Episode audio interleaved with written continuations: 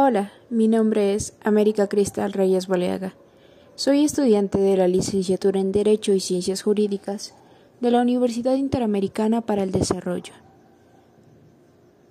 Bienvenidos a este nuevo podcast, en el cual hablaremos de la relación y la importancia de la metodología de la investigación con relación al derecho.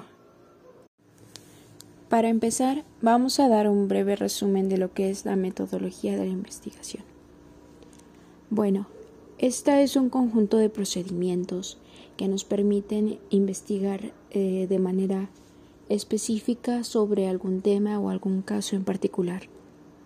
Se trata de una herramienta que por su estructura aborda elementos que guían un proyecto de investigación de manera metodológica y didáctica se utiliza para resolver un problema que se esté investigando a través de la recopilación de datos utilizando diversas fuentes. Respecto a esto, podemos decir que existen fuentes primarias, secundarias y terciarias.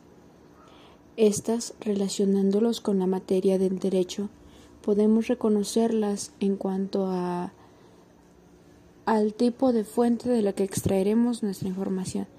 Por ejemplo, si hablamos de un caso en particular en el que sucede eh, un accidente y se desea analizar las causas del mismo, se recurre a diversas fuentes, quienes son las personas que han sido testigos, así como elementos que pueden comprobar lo dicho.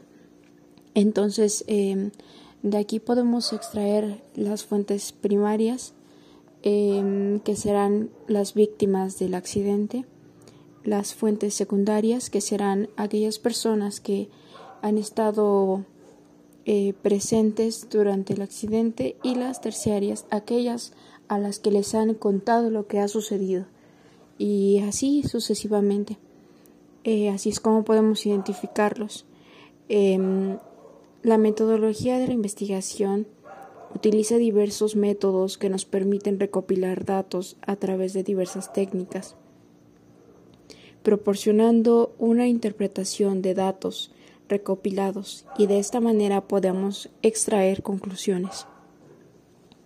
Es muy importante em, para la materia del derecho utilizar diversas estrategias de investigación y más si se tratan de situaciones muy complicadas en las que se requiere de una investigación eh, bastante formal o podríamos decirlo incluso científica, ya que se necesita analizar eh, precisamente muchos aspectos que tienen que ser eh, estrictamente comprobados para definir la situación legal de una persona, en la que podemos definir en este caso si se trata de ser una persona culpable o inocente. Entonces, eh, es por esta razón que considero que la metodología de la investigación es fundamental para un abogado. Y eh, debemos de tener en cuenta que existen diversas estrategias para poder alcanzar los resultados que esperamos. Bueno, em, de manera general es lo que puedo compartir y muchas gracias. Hola, mi nombre es América Cristal Reyes Poliaga. Soy estudiante de la licenciatura en Derecho y Ciencias Jurídicas de la Universidad Interamericana para el Desarrollo.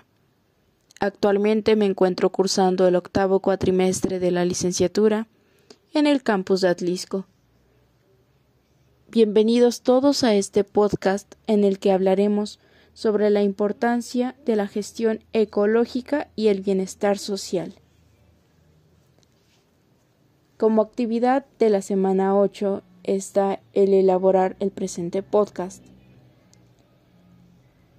Hemos analizado que la educación ambiental resulta clave para comprender las relaciones existentes entre los sistemas naturales y sociales, así como para conseguir una percepción más clara de la importancia de los factores socioculturales en el génesis de los problemas ambientales.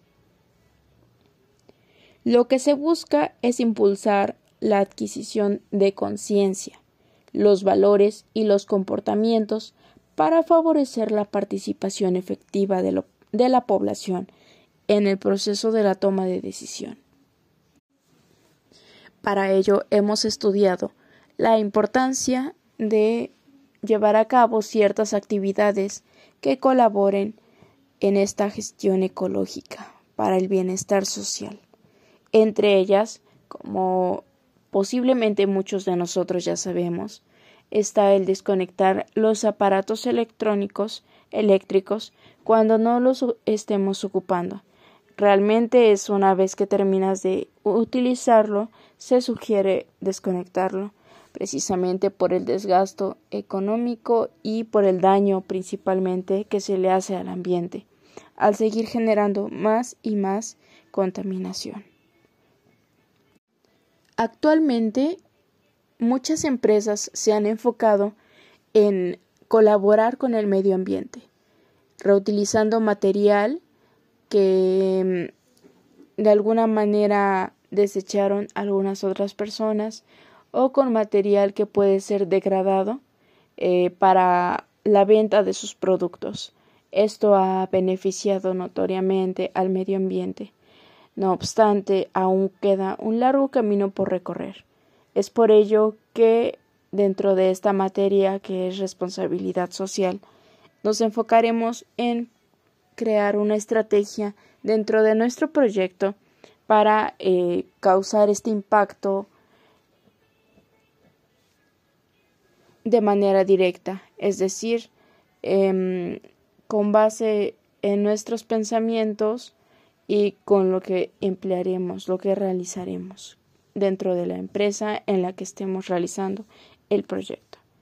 Bueno, como se ha compartido anteriormente, nosotros estamos dentro de un juzgado y como medida alterna para colaborar en el medio ambiente, hemos pensado en em, seleccionar lo que es el material reciclable y con ello crear algunas carpetitas para repartir a los em, funcionarios, incluso algunos abogados litigantes, para la toma de sus apuntes o para uso personal, pero con ello podemos ir reutilizando todo ese material. Así también pudiera ser la venta de este para comprar artículos que sean para el mismo juzgado, como sillas. Eh, el lugar en el que estamos no cuenta precisamente con un excelente eh, con el material suficiente más que nada para eh, recibir a la gente que llega. Es por ello que hemos pensado en esta solución. También en el recolectar las tapas de las bebidas que ingieren los usuarios y bueno, por ello se pretende em, juntarlas, recolectarlas para posteriormente llevarlas a centros donde las utilicen para diversas funciones. Bueno, como hemos analizado también, son em, muchas condiciones en las que seguimos en riesgo. Esto hablando de lo que pudiera afectarnos directamente a los humanos, pero también está como tema relevante la, la perseveración, perdón, la preservación de especies y su zona en la que cohabitan. Bueno, personalmente considero que debemos de seguir empleando esos consejos que nos sugieren para conservar la biodiversidad. Como hemos leído en la lección, entre ellas se encuentra el que al visitar zoológicos nos aseguremos de que los animales estén cuidados, que tengan todo lo necesario para vivir y que desarrollen programas para garantizar su supervivencia. Al visitar lugares turísticos como jardines botánicos, debemos asegurarnos que las colecciones de plantas estén bien cuidadas, que garanticen su reproducción, su reintroducción cuando fuese necesario, no utilizar semillas de especies exóticas en casa, jardín, porque de alguna manera podríamos limitar su dispersión y crear la extinción incluso de esas mismas especies. Preferir productos orgánicos, productos con bajo uso de plaguicidas y fertilizantes. En mi entorno, o al menos dentro de mi ciudad, que es Atlisco, puedo compartir que he visto que notoriamente eh, pues sí, muchas empresas se encargan de utilizar productos orgánicos. Estamos dentro de un mundo que posiblemente puede llegar a describirse como revolucionario en cuanto a estos medios. Sin embargo, eh, considero pertinente seguir motivando, exhortándonos a crear esta conciencia y pues colaborar con ellos para construir un, un mundo mejor para todos. Y bueno, eso sería todo. Muchas gracias.